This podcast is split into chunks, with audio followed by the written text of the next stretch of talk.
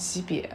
不是说你真的你遇到一个或两个，我遇到的太多了，甚至都会让我去思考说，为什么这些大妈会这样？就是我越对他们去礼貌礼貌，表现出我对他们的尊重，反而我却得不到说相应的一个回馈，反而是会让对方越趾高气扬。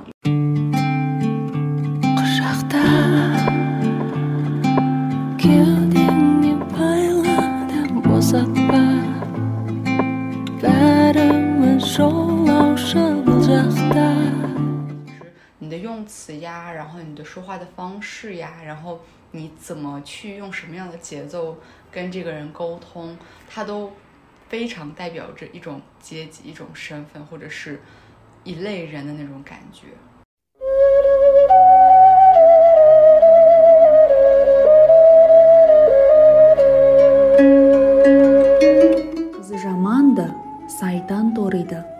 қыздың қырық жаны бар ел мен жерді қосатын қыз емес пе осындаймын сенің айтқан сөзіңе қосылмаймын қайталап айтайын тағы осындаймын 欢迎来到 Casa Girls Club。Hello，大家好，欢迎来到 Casa Girls Club，我是 KK。 Hello Hello，大家好，我是栗子，今天好开心呀、对，今天我们一大早就在思考今天想录什么 主题，没想到我们去 Zebra Coffee 喝了一次咖啡，去 t a t a 买了一次蛋糕，就有了我们今天的主题。对，现在应该是我们两个第一次面对面单独录制播客，嗯，其实还挺有意思的。就先描述一下我们这个环境吧。我们现在在一个乳白色的一个餐厅，然后外面厨房，哦，厨房，嗯，然后外面可以看到景色。然后我们现在坐在这个圣白的这个餐桌上，喝着柠檬水，然后想聊聊今天我们在两家一家咖啡店和一家甜品店遇到的好玩的事情。其实我们早晨就一直躺着就在说，要聊什么？要聊什么？我们两个先后想了这些话题，就是说想聊聊最近的发展呀，或者亲密关系啊，亲密关系，还有就是这个 gap year，或者是这个自由职业怎么处理呀，嗯等等等等。但最后呢，有一位阿姨激动的送到了我们的门前，说：“你们就来聊我这个话题吧。”那那，请 K K 先讲一下刚刚我们发生的这个事情吧嗯，。是，那我先讲一下吧。嗯嗯，我家呢楼下有一个甜品店叫哒哒哒，在哈国的朋友们，我觉得应该会很熟悉，是一家我自己认为，呃，平价的甜品店当中最好吃、性价比最高的一个甜品店。然后还有一家咖啡厅叫 Zebra Coffee，是一个就还不错的一个小咖啡厅吧。然后我们就纠结，我们是要先喝咖啡再吃塔布达的蛋糕，还是先吃蛋糕再喝咖啡？就是我跟绿子呢，经常就会因为这种特别小的问题而思考半天，然后最后我们的决定就说，先去塔布达的，我带绿子吃一下他们店里所谓的最好吃的这个 m o l o c h n a d i v s h k a 这个奶油蛋糕，然后再吃一个鸡肉卷儿。再去喝咖啡，然后呢，我们就进到了餐厅里面，我再给绿子讲说这个是那个蛋糕，然后绿子对这个鸡肉卷非常感兴趣，所以说那行吧，那我们就买两个鸡肉卷吧。因为平常呢，这个鸡肉卷它分两种，一个是 miasa 牛肉的，一个是 kurit 鸡肉的。我自己个人更喜欢吃这个鸡肉的，所以我再让一个女服务生拿把这个蛋两个蛋糕打包完之后呢，我就给那个阿姨讲，我说这个鸡肉卷给我拿两个鸡呃拿两个这个鸡肉的吧，然后这个阿姨就说鸡肉的没有，然后我说那还有什么？他就给我回了一句说有肉的，但是偏要加一句说你自己不会读一下吗？就是这点挺挺挺让我和绿子都比较生气的，后面可以绿子可以再细讲讲他为什么生气。但我我我真的我也很生气，但是我可能遇到了太多次这种非常傻逼的 服务态度之后呢，我也不是很想在一大早让别人去破坏我们的心情，所以我就没有太跟这个阿姨说别的，我就看了一眼那个两个肉卷儿各自是什么肉，然后我就说那我们就拿这个米亚萨牛肉的吧。再然后呢，因为我回去的时候，就是我出来的时候，把两个手机都放在了家里，因为想要充电，就拿了一张五千的挺给，因为想的五千应该够我们喝咖啡、吃蛋糕，所以我就把这个钱给那个阿姨说，你就用这个现金吧。然后她就又开始说，我这一点现金都没有，我无法给你。所以一般这种情况下，正常的卖东西的会去帮我们找现找零钱，对吧？而且他有一种我有手机故意不想拿手机支付的那种感觉，我就再次给他解释一下，说我真的没有带手机，我的朋友也没有带手机，我们只有零钱。然后他说、不行不行，把把钱就又就是撂到我们的前面。然后沉默了一会儿吧，我就说那这样我就住楼上，我把东西带走，然后我下来的时候我再用手机支付给你支付，你把这个吃的先给我。可能我这个要求有一点过分吧，可能也没有人会这样子把东西送上去。但我觉得我在国内的这种甜品店的话，我觉得可能如果互相熟悉，还是会给这样子操作的。但是他就说不行，然后反正一脸那种不屑一顾，一脸我做错事儿的感觉，然后我就。骂了一句，自己内心骂了一句，就把钱拿走，我们就走了。这就是刚刚发生的，让我们能够想要聊到这个主题的这个事儿吧。那绿子也分享一下。对，所以其实我觉得通过刚那个事情，就特别想聊聊，就是啊、当我们在生活当中，呃，遇到这种特别奇葩的人或者特别奇葩的事，当然这个主要的原因肯定不是你造成的，肯定是这个对方的一些很莫名其妙的一些行为。其实我觉得那个阿姨，就她大概应该是五十到五十五岁，甚至更老。呃，我觉得她她她其实她不给我们零钱，这个可能也给她造成了一定的麻烦。我觉得这个我能理解，但我觉得最让我非常厌恶的就是她说“卡拉麦森巴扎苏图罗”，就这个的汉语是。你自己 就是 看啊，你没长眼睛、啊，你没长眼睛吗？上面写着呢呀，就是这种感觉。但是，呃，我是觉得，因为这是一个餐厅，我们，呃，就是我们是来买东西的，我们是一个顾客，我们是来消费的，我们是给他们增加收入的。所以，如果按照这个 国外或者中国的话，就这个上那个消费者是这个上帝的话的话。嗯，主要我觉得还是因为他的态度太恶劣了，以及一般情况下还是会换钱，会会卖这个东西。我而且对他们来说，卖东西是最是一个原则，是一个第一最高的一个标准，对吧？嗯而且然后我也跟 K K 说到，我说如果我们我们两个是这个黄发碧眼的俄罗斯人，会不会被这样对待？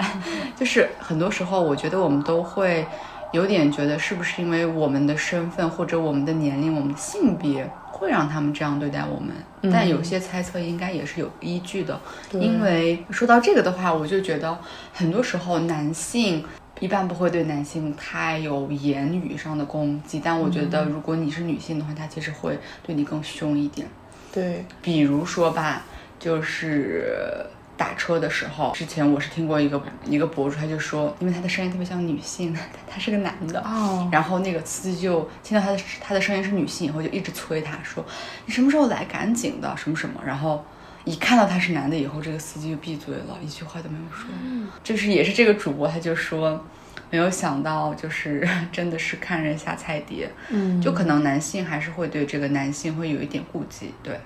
对，不仅是男性对男性有顾忌，女性对男性也会有顾忌。我觉得所有人都会对男性有顾忌，对女性没有顾忌。哎，我你刚刚讲这个还挺让我挺让我 surprise，因为我之前可能也是一种错觉吧，或者是一种刻意的美化，我会觉得这种东西，这种就是男性、女性对男性的顾忌，可能在国内会少一点，在这边会多一点，甚至只有在这边我会我会经历吧，因为我去很多的地方，就比如说我有一次去拿一个证件，它还是一个这种政府部门，类似这种，然后大家都在排队，当时反正也没有人说去帮大家排这个队，然后也没有说什么取取票排队，反正在一个很狭小的空间里面，乱成了一锅粥。所以呢，我当时我就记得有一些女性就会到门口去问一下，说这是什么，我们应该怎么排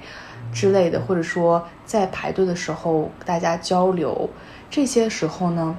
就是坐在办公室里面的那一位有这个权利的女性，其实她的态度不是很友好，甚至会去跟这个前来咨询的女性去进行一个短暂的辱骂，或者说去教训。因为我也是其中一位，我当时也被狠狠的教训了一下。我一会儿可以细想一下为什么。然后，但我当时就站在那里观察嘛，就是有有两位 KZ 男性。个子也挺高的，就是真的会在这个人群当中，他会高一个头，然后他们就站在那里什么也不做，就是静静的看着，对里面的那个女性说一句话，然后里面女性真的是和声和气的再去回答这两位男性，这两位男性的表情上你都能看出那份镇静和自信，就是他，就觉得自己尽管站在最后，只要他是一名男性，只要他高人一等，所有人都会好好跟他讲话。他是有这个自信的。我当时真的是思考了半天，然后。我当时还是挺难过的，然后也挺让我无语的，但这就是我们的现实，我觉得。然后我稍微补充一下我吧，我当时也会有一种这种感觉，就是说，可能两位男性无论是着装啊，还是整个人的气质和说话的语气方式，都还蛮体面的，体面，对对对，所以呢。我觉得我一我在这边的第一个想法就是说，我去哪儿办事，我一定要很体面，至少我穿的要体面，讲话要体面。所以，我其实我对自己的那种体面程度也还蛮蛮自信的。所以呢，我就到我的时候，呃，我就去问我的问题。但是，的确在那里办事的还是有两两个人。但是我之前就是看到那位男性。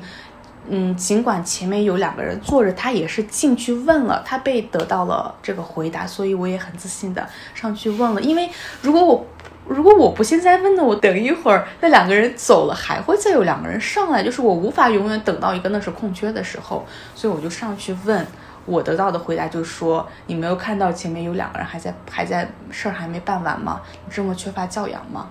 就是这样子的，然后我不仅被这两这个办事的人骂了，我回 因为那个办公室里头有一个人在办公，门口有一个人在办公，门口的人还瞪了我一眼，就很神奇。但是但是我当时也很体面，所以我当时的第一感受是觉得还是因为性别，对，肯定是因为性别。然后又看，就是人家体面，他们想对他体面，但我体面可能还。就是对我差点意思，觉得你这，因为我觉得之前我也就是在别的播客听过，就是没有人想跟一个成年男性有发生冲突吧，嗯，因为成年男性肯定会把，就成年男性的那个攻击力应该是最高的，最高的，对，如果说这是一个原始社会的话。那肯定，成年男性他的肌肉的发达程度绝对是高于老人、女性。嗯，可能成年女性她会比成年女性还要更发达一点。嗯嗯嗯。所以，所以肯定就是很多暴力事件呀，或者怎么样，呃，一般女性呀、儿童啊、老人，他都是受害者。其实，呃，也可以看出来，就是他从体力上面就是一个弱势群体嘛。嗯。所以。我我我我听完你刚刚那个故事以后，我觉得就是他的男性气质，就是他的男性的那个尊严高，可能会高于一切，可能都不不论他是不是一个体不体面的人，可能别人都会给他一个比较好的答复，或者至少会给他一个答复。是的，但是也可以聊聊，就是体面这个事情在这边有多么重要。而且其实现在我跟 K K 在这个阿斯塔纳嘛，我能感受到就是。呃，还是一个很国外的环境，虽然呃这边的语言也也会讲，也也能听懂和讲哈萨克语嘛。我觉得会不会还是跟这个新疆差不多？其实我之前是这样想设想的，但是我真正来到以后，我才发现这是一个非常很国外，或者我不能说很西式吧，就是它的礼仪规范和中国完全不一样，它是两个这个文明体系的感觉。呃，因为为什么呢？就是我在安妮埃尔诺那本书里看过法国作家。他在讲，就是他的父亲是工人阶级，然后当他跟那个中产阶级或者贵族去交交流的时候，他的用词呀，他就会对他的这个说话非常的不自信，他不知道该用哪个词语。但是我我回想，我说在中国怎么会有这样的一个？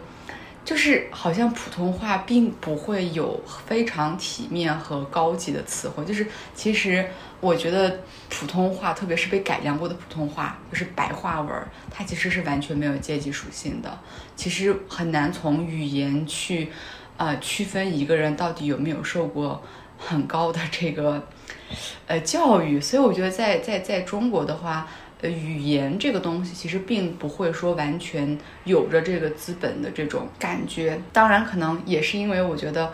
呃，我接触可能我还没有接触到更高级的一些人吧，但是大部分人就是都还好。但我觉得在阿斯塔纳的话，其实你的用词呀，然后你的说话的方式呀，然后你怎么去用什么样的节奏跟这个人沟通，它都非常代表着一种阶级、一种身份或者是一类人的那种感觉。可能我觉得在这边说俄语可能会比说哈萨克语要更高级一点。嗯嗯嗯，嗯，然后呃，如果说你的这个俄语，然后还有一个就是你的俄语特别流精，就是准确和地道，跟你的俄语可能一般来讲，可能那个地道的会更好一点。嗯，然后最后其次才是说这个说哈萨克语，那哈萨克语还会分为啊、城市俄，就是有点俄化口音的哈萨克语和正儿八经纯纯的那种哈萨克语。所以就从语言上就能看出来每个人的那种态度呀，或者他对你的一种回馈呀，那种表示是不一样的。所以我我我感受到的就是这边还是非常的细化，它其实会，就是先先不说你的这个外貌吧，就先通过你说什么语言，通过你对这个语言的熟练程度，以及你的用词，以及比如说你在办一些事情的时候，可能你的那个逻辑也很重要，他也会从这个来判定说。哦，这个人是不是体面，是不是值得我尊重？所以其实这我感觉会有一个前提，就是你值得我尊重，我才会尊重你。如果你只是一个普通的人，那么我可以不尊重你，嗯会让我有一点这种感觉。是的，我觉得这是存在的，而且你的感受力也很强。还有一个特别好玩的就是，哎，反正也会分场合。嗯你刚刚讲的这些场这些情景都发生在消费的一些场合，对吧？你要去买东西，你要去吃饭，你要去办事儿。然后另外一个，嗯，在这种场景下呢，啊、一般刚刚就是这种俄语啊，然后不同的俄语，哈萨克语有不同的哈萨克语，它的这种不一样。我感受到另外一个相反方向是在你乘坐出租车的时候，因为就这些出出租车司机就跟这些消费场所的为你提供消费的人是完全不一样的，所以呢，他们我觉得更多的来的地方也不一样，他们接受的教育也不一样，所以呢，在这种这种时候，尤其是尤其是在刚开始的时候，我刚来这边，就是这一这这些最基本的俄语也不太会的时候，我可能肯定会说最纯正的哈萨克语，然后努力去讲哈萨克语。在这种时候，其实大家就是我遇到过很多次这种被司机引号引号的夸赞和赞敬佩、尊敬的这种时刻，他们就会说。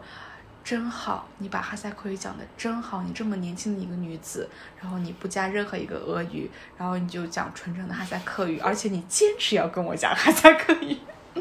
然后我肯定都不会去解释说我为什么这么做，所以我当时心里想的是说，不是我偏要坚持跟你讲哈萨克语，是我的这个能力水平不对，我能力有限，他就说，就是他他他是不知道对吧？所以他在这种不知道的时候，就会因为就像你刚刚讲，就会因为你讲什么语言，他选择去如何去对待你。所以这个东西在哈萨克斯坦这个大的语境里面真的很神奇，而且很多样。对，是的。我们再稍微回归一下主题啊，好，就是这个遇到烦心事儿怎么办？啊，那我其实我想想，我遇到过最糟糕的一些呃人，我觉得一般就是这个成熟的男性会对我都会很有礼貌，就是比如说快递员呀、外卖员呀，啊、这些人都会对我比较有礼貌。反而我我觉得我遇到过遇到过最糟糕的一些比较是这个让我觉得很烦人的事情，就是一些打野。尤其是比如说有一些扫码呀，或者有一些开门我不太会开啊什么的时候，然后人家大爷就会大喊一句“拆门”，啊就那种就特别夸张，哇，然后我就会我就会内心就会那种 excuse me 怎么了？我只是我只是我只是不知道，就人很多嘛，那是一个景点，我没有扫对，或者我我就是我没有太靠近，这个这个事情没并不并不应该受到责备。但后面也是我的朋友跟我讲，他就说到。特别是这种在底层服务的人员，或者他是这种服务行业比较底部的一些人，他其实更多的的确就是来自农村，或者的确就是来自城镇。他这些大爷可能也没有受过受过很好的教育，所以他对他来说说话声音特别大，可能不是一个，他可能不是真的骂你，他可能就是说这边就他可能只是在强调，或者是是说。这样大声的说话，甚至有点像在骂人那种责备人的那种，呃，说话的那种方式，只是他生活中的一部分。所以可能并他可能并不是在骂人或者故意为难我，但是在我看来，我就会觉得，但我觉得这个也是一种怎么说呢？就是也要知道我们的。特权吧，就是因为如果你在城市生活很久以后，你就会觉得是不是所有的人说话都要这么细声细气？是不是所有的人说话都是这么的温柔？然后呃，说话也这个汉语也很标准，然后很体面，然后表达能力也非常清楚。但其实并不是的。如果大家真的是从小县城来呀，或者是你去各个那种农村呐，或者甚至一些呃四五线或者更远的一些城市，其实。不是所有人都细声细气，而且不也不是所有人的表达能力那么准确，很多时候他有一些信息也会给你，呃，有一些误差。所以我觉得，呃，一直生活在城市的人会有一种错觉，就是，哦，可能全中国的人都要，呃，说话都是非常的这个体面呀，或者是说话细声细语。其实其实并不是的。我觉得，在城市当中被圈养的这些年轻人，或者。就出生在城市的人，他可能就会觉得所有的人都是一个模式，但其实并不是。呃，可能去一些，比如说重庆呀、四川呀，他们可能会更多的说方言，然后他们这个语调也会有一些变化。所以我觉得，呃，一个多元的、一个多民族的一个国家，它势必就是有很多多样的语言语调，然后说话风格，可能每个人都会有不一样。所以我觉得在这个时候。尽量的还是呃能够了解更多元的一种方式会好吧，但我就是也也是觉得，希望大爷们不要再吼了，就是我会 我真的会觉得感觉好像因为你是女性或者你你你是一个族别才会对你吼，如果你跟他一样是个男性或者你跟他一样是一个民族的话，他是不是会不好？当然我只是个设想啊，我不是在说是这样的。但是我觉得我还遇到过很 很多善良的人，就是当他知道我是少数民族的时候，他会对我更有耐心。我就碰到过这样的人，而且大部分都是大妈。所以我刚刚对你这个大妈，就是这边的大妈和 我们那边的大妈形成了相特别大的对比，因为我觉得我在就是我在中国的时候，不管是在北京或者还是在其他地方。我觉得，如果说他知道你是少数民族以后，他可能就会先天的觉得你可能啊汉语没那么好啊，或者怎么样，就会对你更有一一份耐心，他可能会就是会对你更多帮助一点。嗯，呃，我见过这样的大妈，就是很热心肠，嗯，然后觉得你好像也挺不容易的，就是也会有这样的人，所以还挺有意思的。我觉得这虽然是两个国家吧，但它也是都是一个多民族国家。对，然后语言方面也会有有有很多种语言，很多种方言呀之类的。那我们再聊聊，就是如果说你真的碰到了一个人在为难你，或者是你真的碰到一个人在刁难你，那我们该怎么做呢？或者该怎么处理这样的情绪？哎，我觉得说到处理这样的情绪，不是说你一时半会儿能学会如何去处理，而是也是真的你不可能一下子就。了解你自己，当你遇到这种情绪、这种反应的时候，你的第一个应激反应是什么？以及你，当你产生这些情绪之后，你应该如何去学会往哪个方向去消化？所以这个可能也因人而异。你刚刚讲的这个大妈其实非常有意思，我有很多感同身受的地方，就是你刚讲这些大妈很热心肠啊，然后很想要帮助你这种。我觉得我在北京的时候其实遇到过这个，而且。也因为在北京的经历，其实我对大妈的印象是非常好的。我真的觉得所有的大妈都会觉得我是个非常可爱的小女孩，然后就会给你一些像母亲一般，或者或者说像一个呃女性长辈一般的这种关怀。对对对。然后，呃，那就不得不说一下我在这个这边遇到的很多大妈。其实这样，我一般都不是很喜欢在公共场合或者说在聊天当中这样去聊起这部分大妈。但是我觉得今天也挺也可以聊一聊吧，因为嗯，我会跟大家主要的分享一下我真正的一些想法。呃，就比如说，我刚刚其实跟你也讲过了，这种大妈很多，而且有一种现象级别。不是说你真的你遇到一个或两个，我遇到的太多了，甚至都会让我去思考说，为什么这些大妈会这样？就是我越对他们去礼貌礼貌，表现出我对他们的尊重，反而我却得不到说相应的一个回馈，反而是会让对方越趾高气扬，越是觉得自己有权利对你去说三道四，或者说对你要求一些什么。然后最开始我是很生气的，因为谁会希望你在除了如果就是在家里面，你的亲戚长辈你都是有一个余地说跟他去去去商量，去跟他聊聊天，去解决。但是你在这种场合，你也不可能去跟他。真正的心谈心，对吧？你只是事情的解决和沟通都停留在了最表层，你跟他如何去把这件事儿给办完。更多的时候就是会觉得他因为你的性别、你的这个年龄段，我指的这个年龄段就是这个广义的年轻女子吧，他就会觉得你好欺负啊。你真的或者有点好欺负，真的也会觉得我在这个年龄段我已经是为人之母了，或者甚至说是成为一个有孙子孙女儿的人了。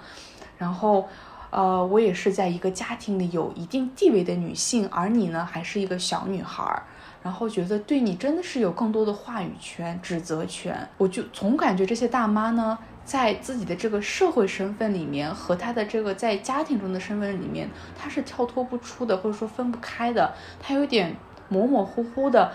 更多的不会去刚就是你刚刚提到这个社会人，这个社会社会人工具人这个身份，他是无法完全投入到里面。他总是掺杂着他自己本身作为一个母亲，作为一个女性长辈所拥有的这些权利，然后对你进行更多的。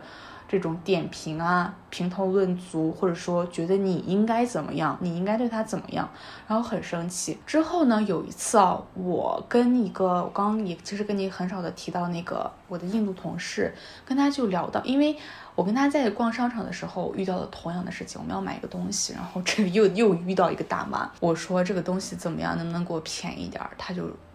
偏要说。这不是什么比什给进的，这是土耳其进的，就是一直要给我强调这个。我说你就便宜点儿，就觉得说我在诋毁他的这个商品，就是我也不再赘述当时到底怎么样吧，反正就是跟刚刚的情况比较类似。然后我就跟我的同事就说：“哎，为什么会这样？大妈们为什么要这样？”他说：“我们印度也是一样的，同样的事情在发生。”然后我们就开始思考说：“那为什么会这样呢？”我们最后的结论就是说，之所以让他在外面发泄情绪，看到年轻女孩就会有这种想要去说一嘴的这种情绪，还是因为他。从小到大，尤其是在她中年结完婚之后，生完孩子之后，她的一个情绪是无法得到排解的，就是没有真正的一个人去关心她为什么会不开心，嗯，或者说没有一个人去真正的聆听她说你今天怎么了，甚至她的老公，我觉得男性很少有男性能够有这种。几乎不可能，对吧？几乎不会去去听一个他的身边的女性说，她今天情绪有什么不稳定的地方，有什么不开心的地方。那尤其是有那更多可能有女儿的妈妈们，肯定还会有一些跟妈跟女儿聊天的成分吧。但是跟儿子也很少，所以这部分女性真的出生之后呢，她就在这个对于女性的这种道德约束和成长规范当中，这样。成长，然后结完婚之后要去去家去处理这种所有的家庭琐事儿，然后有孩子，然后又有这个丈夫的亲戚，就所有的事儿都压的这些女性没有办法透气。然后她如果还是工作女性，她就是你之前提到这个第二份工作还是什么？呃，第二轮班儿。嗯，第二轮班儿，他们真的是在做这个第二轮班儿，在在工作场合工作，回家还要做这个第二轮班儿，就是。我觉得真的是生活和这种人际交往让他们无法喘气，没有这口气儿，这个委屈啊，什么都没有办法输出之后呢，他们在自己的这个很小的一个能够发挥自己的权利，或者说有说话权利的这种时刻，就会把它发泄出来。以及为什么对年轻女性，因为她们是社会当中所谓的看着最弱小，然后最没有发言权，尤其是你还没有结婚的这种情况之下，当然这个语境真的只是在哈萨克斯坦哦，真的只是在这里，在哈萨克文化当中，所以他们会去这样做个输出。哎然后后面我更多的还是我之前也跟你讲，我更多的还是一种同情和怜悯，我会很心疼，就是他们之所以会这样，是因为他们遭受了很多的不公平和无法去排解，所以这只是一个表象。他们的内心和这个底下有很多的社会问题、家庭问题，所以我其实更想要探讨说为什么会这样吧。我其实我想到一个，你刚刚说那个的时候想到一个，嗯就是比如说我妈特别想就是聊一些事情或者嗯聊一些烦心事儿的时候，我爸就会说赶紧给你朋友打电话，或者我我爸就会说去你那个朋友家聊吧。就是我爸会对我妈的那种就是不能说负能量，就是一种讨论、一种发泄、一种一种诉诉说吧。就是我看到的男性基本不想听，基本特别回避，啊、然后绝对不会去听老婆说啊这儿那儿，然后他们甚至会觉得女性这样就是一个恶习师，就是八婆呀，很八卦呀。但我觉得女性就是会通过语言来倾诉自己，然后去排解自己的这个情绪问题。但男性不一样，我觉得这个就是一个男女思维模式，我们先不谈。嗯但是其实你刚刚说你很同情嘛，但是我其实我的想法是什么？就是，呃，我说实话，我不太同情这些女性，因为是这样的，就是我的思考模式。当然我也同情，但是我觉得她们有一个更好的出路是这样的。如果说这个社会、这个家庭给他们给予了很多的压力，这个我认可，然后也没有人去听他们诉说，但是他们就是这个压迫是这个父权社会是男性给予他们的，那他们为什么要把怒气转移到下一代女性呢？明明下一代女性是更脆弱、更需要这些女性支持的时候，他们应该把气撒到男性身上。就是这个是让我，就是我觉得真正软弱和懦弱的人才会把自己的愤怒去撒向一个更弱势、更更没有这个社会能力的人。我觉得这样的做法是非常不可取以及很懦弱的，就像。一个中等水平的这个身材水平的男性，会找一个比自己矮的小男人去打架一样，他根他根本不会去找比自己更强大的这样的男性去打架。所以我觉得对我来说，当然你是更从可能社会学啊或者他们的这个生活方式去去体体谅他，但是我作为一个我自己就是个年轻女性，然后我并不觉得他们受气了。呃，他们对我们撒气就是应该的，因为 我觉得作为单身女性，我们也遭受着很多的压力，我们也有很多我们说不完的很多很多不好的事情。那如果说全世界都按照这个逻辑的话，那那最穷苦的人、最苦最穷的人，或者最难受、最贫困的人，他就理应对整个世界散发他的负能量吗？我觉得也不是，我觉得反而很多呃有困难的人，他也会给予自己的。善良，而且有时候可能就是你真的你经历过很多痛苦以后，其实你会更有同理心，其实你更应该去对那些女性，至少不能说优待吧，但是也我觉得没有必要区别对待。所以我觉得本质上，刚我也跟 K K 讲，我说不管印度还是这里，它本质上就是厌女，而这个厌女不是厌别的女人，其实她也特别讨厌自己，这个才是最可怕的，就是她可能会。我我是有点那种感觉，就是很多阿姨她为这个家庭奉献一辈子，然后她看小女孩们就是花钱呀、享受啊、打扮，她就会觉得有点心里不平衡，就是啊为什么？或者是说他有点恐，就是你也说到是恐惧，就是作为他的这个贤妻良母的形象，对立的就是花钱的，呃花枝招展的，年轻的，嗯，对，年轻的，或者甚至就是有一点不是家庭主妇式的那种贤妻良母的那种女孩，就会让他们觉得是一种非常刺激性的存在，所以他们就想可能想说两句，就是想针对他们。所以我觉得本质上第一个是很厌女，很厌女。然后第二个的话，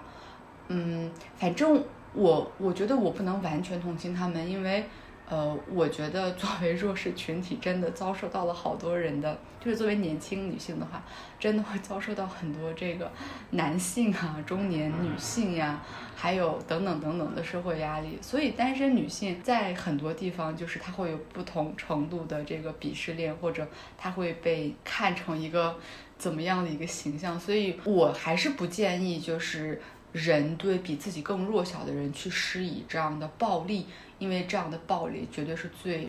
最懦弱，然后最胆小。其实如果说，呃，我们的确这些女性，她的确没有一个空间，或者她她在家庭，甚至我觉得，她是不是在家庭里真的有话语权呢？我觉得不一定。嗯，所以我我还是觉得，如果说他能够在他的家庭拥有主权，他在他的家庭能够拥有话语权的话，我觉得他在外面会很舒服的，他也会给别人一点那种。舒适呀，那种感觉，所以我也还，我也之前跟你说过嘛，我说要是 我们很有钱的话，我们绝对是最心平气和的人，因为这个世界对我们来说没有任何的困难。那当你做任何事情都没有困难，特别舒适的时候，怎么会对别人有负面的能量呢？那肯定就会对所有的人都非常的 nice。所以我觉得有时候。可能有些人他比较急躁啊，或者他会对你说一些话，可能也是因说明他最近可能过得不怎么样。对，当然你要是从他这个该不该这样去考去想这个问题的话，真的不应该。而且，当然，为什么一个所谓的拥有权利，在一个比较高的地位的这样一个人群，为什么要去把这个旗撒在弱势群体以及所谓的比可能比他要。啊，没有那么多社会经验、那么多社会能力的人群当中撒这口气，这是完全不对的。但你知道吗？我思考的角度就是说，不是说应不应该这个问题，是说你如果想要去解决这个问题的话，你就得知道他为什么这样。所以，如果要去想为什么这样，那就你就会去想他处的这个社会环境是如何对待他，以及他是。从这个社会环境当中，如何去被教育，如何去与人沟通，然后如何去度过他这辈子，以最后产生他目前所给你产生的这种反应。所以说我这份同情，其实不是说我在把他的这个对你的气去正当化、合理化，而是在想要去真的解决这个问题的过程当中，思考它为什么产生的过程当中而产生的这个。同情是为他的遭遇产生的同情，不是说对他最后的一个表象产生的同情。我更多的是因为经历的太多了吧，就会更多的时候产生一种无力感。但目前其实我也不知道说这种一个现象级的问题如何会被解决。但是我看到的更好的一些让人愉快的事情，就是我看到了有一部分。年轻的女性，像像我们这种可能遭遇到了一些刚刚来自长辈的一些谩骂、指责的时候，他们是有站出来跟这些女性去所谓的讨价还价，嗯，去跟他们力争这样的。对，我觉得这种现象可能会更加促进双方的思考吧，尤其是至少让这部分老一辈的女性去。去有一个想法，就是说我是不是应该也去收着点儿？不是说我想什么时候发脾气，什么时候去表达我自己都可以的。是有人是可以说你不应该这样的，所以这个是让我其实也是感到感到一丝欣慰吧。就是我看到在一个公交车上有一对儿老人，就是中就是刚刚那个年龄段的，他们。在那儿坐着，然后有一对年轻的男女，应该男生是俄罗斯人，然后女生是哈萨克族，然后我不知道他们是在公交车上有什么亲密的动作吧，因为没有被拍，但是被拍到的部分就是这个老人在跟这个女孩说，啊，给些新萨安泰比的别的别的米根吧，先泰的别斯森吧，就是哈萨克语汉语，就说你没有得过教育吗？你爸妈没教育过你吗？在这种时候，其实也是一种跟他们俩是完全两个世界的人，对吧？只不过在一个公交车上道德坐了，绑架对，他就把自己纳入了一个这种女性长辈的身份当中，然后去随便的去指责。但这时候我们也可以说，哎，你作为一个陌生人，你有什么权利对我去评头论足？然后这时候我很喜欢这个女性的年轻女性的，呃，这个反应，就说。他他说的就说сен өзіңді өзің тәрбиелеп өзіңді өзің басқарып алсаң шы бірінші мына жерде отырып маған айтқанша өзіңді басқарып ал就意思就是你先教育好你自己吧你这样在一个公共场所去指责别人也是一个最不礼貌的行为对我想说的就是现在也是有女性是敢于去为自己去诉说的对我其实我你刚说完那个就是思考他们的成因，我觉得很重要。 但是我 我觉得思考成因，可能最后可能就是父权主义吧，因为就是还是逃脱不了这个家庭给他们的一些压力。我觉得如果有人想要探讨这个问题的话，真的可以再去深入的思考。我觉得我们的思考肯定还是基于一个表面的。然后你刚说到这个公交车，我又想到在中国之前有一个大妈偏要让别人让座，说他是那个呃正正黄旗还是怎么着，然后这个就变成了个表情包，变成了个梗，就是 我是什么什么。嗯，几代几代是那个什么什么后人啊，我觉得这个也也就很尴尬吧，而且可能有些这个满族朋友听了也会觉得啊、好不舒适。当然，我觉得这个阿姨其实她不应该代表整个满族嘛，但是的确就是这种大妈的出现，就的确是会有的，而且在公交车上有，我觉得刚那个就是的确挺过分的了，因为跟别人有什么关系呢？你你你怎么样？你怎么就是不不论你你你可能有一些亲密的动作或者怎样，其实毫无相毫不相干，嗯对吧？就是我们不应我我们只应该在一个公共场合管理我们自己就好，不应该去干涉别人。当然，我觉得可能在这边也是因为，呃，我觉得嗯、哈萨克斯坦社会还是一个非常注重人与人之间交流的，而且这种交流我觉得有好有坏吧。好的地方就是。别人会更跟你有一点这个心灵上是很更亲近的，然后你们都是一个民族，然后说着一样的话，你们就会更多的带入到说，哎，我妈妈她可能跟我妈妈是一个年龄段，她跟我爸爸是一个年龄段的，或者你看到有个小孩就会觉得，哎，他跟我弟弟是一个年龄段的，你自然就会对他更有一个好感。但是 也有也有一个问题，就是因为如果还在这样一个氏族或者一个部落或者这样非常亲密的这种关系里的话，也会有道德绑架，也会有评头论足，也会对你有更高的道德要求。但是现代社会发展到这个程度，可能城市的确没有乡村那么亲密了。我觉得在城市，大家其实都还是算比较陌生人的，就不需要干涉那么多。对，那我其实难以想象在比较小的城镇或乡村会是什么样子。这已经是首都哎，都有这么紧密的 bonding。但就是你刚刚讲说有好有坏，其实这个特别对。如果说好的话，对，你看啊，对吧？你比如说谁的孩子，我看到谁都会帮着提一下婴儿车呀，然后帮着过个马路啊。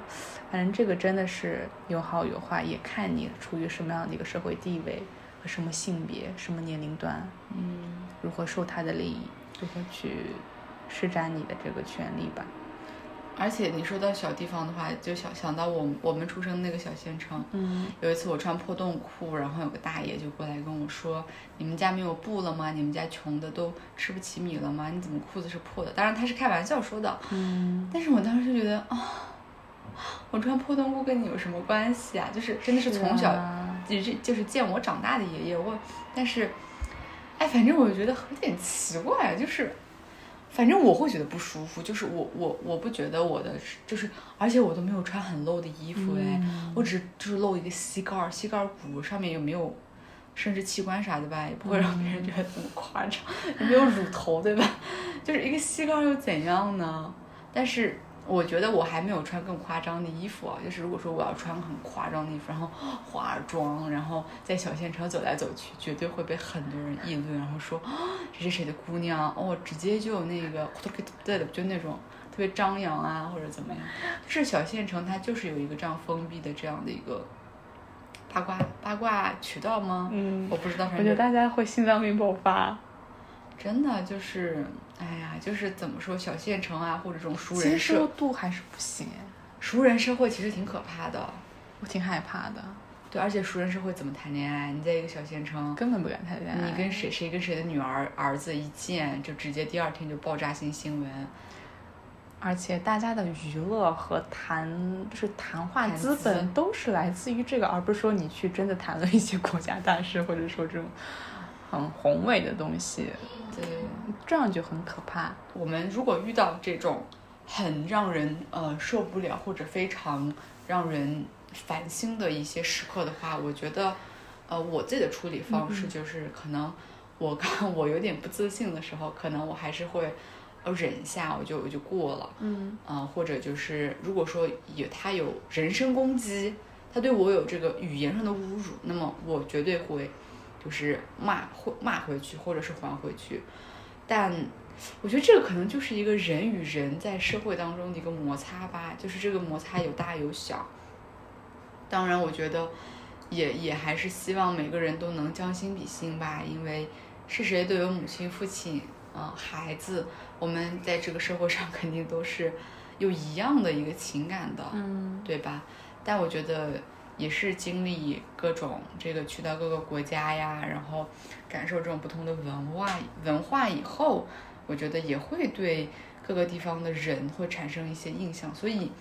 其实初印象还挺重要的。如果说如果别人就是认识一个中国人，他如果他见到的是个特别好的中国人，他就会觉得，哎，好像中国人还挺好的。嗯但如果他见到了一个特别呃很 mean 或者非常不好的中国人的话，他就会觉得中国人不好。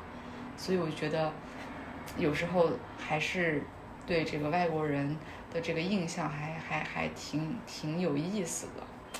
嗯，然后再说回说回正题，该该如何去解决自己这个情绪，或者应该去如何应对的话，我就是指。我感觉我还得就是设立一下这个语境。那如果在 这边哈萨克斯坦社会的话，经过我三年的生生活经历，我的建议还是说，该骂骂回去，该说说回去，千万不要就是把这个气儿呃藏在心里或忍了一下，因为后面他还会就是一直困扰你，让你觉得很不爽。然后我之所为什么会这么说，是因为我现在了解到，人们还是说会懂得去。也不是不能说会懂得，是从小就被养成这样的一个习惯，说有什么说什么，这个，而且人们是接得住对方的气的，就这个点很好玩。如果根据我以前的生活经历的话，我会觉得，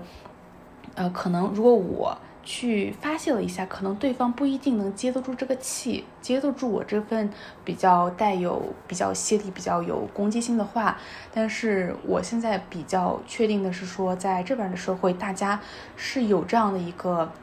呃，接受度，而且他们不觉得这句话可能太过于攻击性，因为大家都会去直接把这个话给说出去，所以当它成为一个比较 normal 的一个交流或生活方式的时候，其实你要是觉得可能会伤害到别人，或可能会丢了面子的话，你就是吃亏的一方，然后情绪内耗的一方。所以，我还是建议大家在这样的一个社会环境当中呢，就是去把你觉得应该说的话说一下，对方也相信对方是能够接住接得住你的这句话，然后进行这样的一个 battle 和摩擦，